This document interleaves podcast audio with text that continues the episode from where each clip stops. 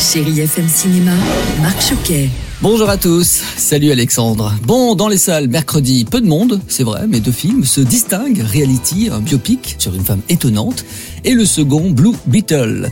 Si vous avez aussi envie de faire plaisir à vos enfants, ce que je ne doute absolument pas, n'oubliez pas le film d'animation Les As de la Jungle 2.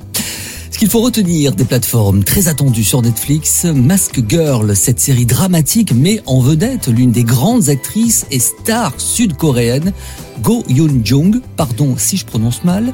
Ce thriller suit les aventures de la jeune héroïne, elle s'appelle Kim Mi Mo, une employée complexée qui décide du jour au lendemain de devenir une célébrité de web masqué. J'aime toujours autant les applaudissements et les acclamations du public. Le flot de flash et une scène qui n'attendait plus que moi. Toujours sur Netflix, j'en profite pour vous dire que depuis mercredi, la série documentaire Johnny Depp contre Amber Heard est disponible. Vous allez revivre, vous savez, ce procès complètement hors norme hein, avec ces deux stars hollywoodiennes et toutes les retombées médiatiques sur cette affaire. Sur Disney+, changement de décor, la première partie de la série d'animation American Dead est à voir euh, là aussi depuis mercredi.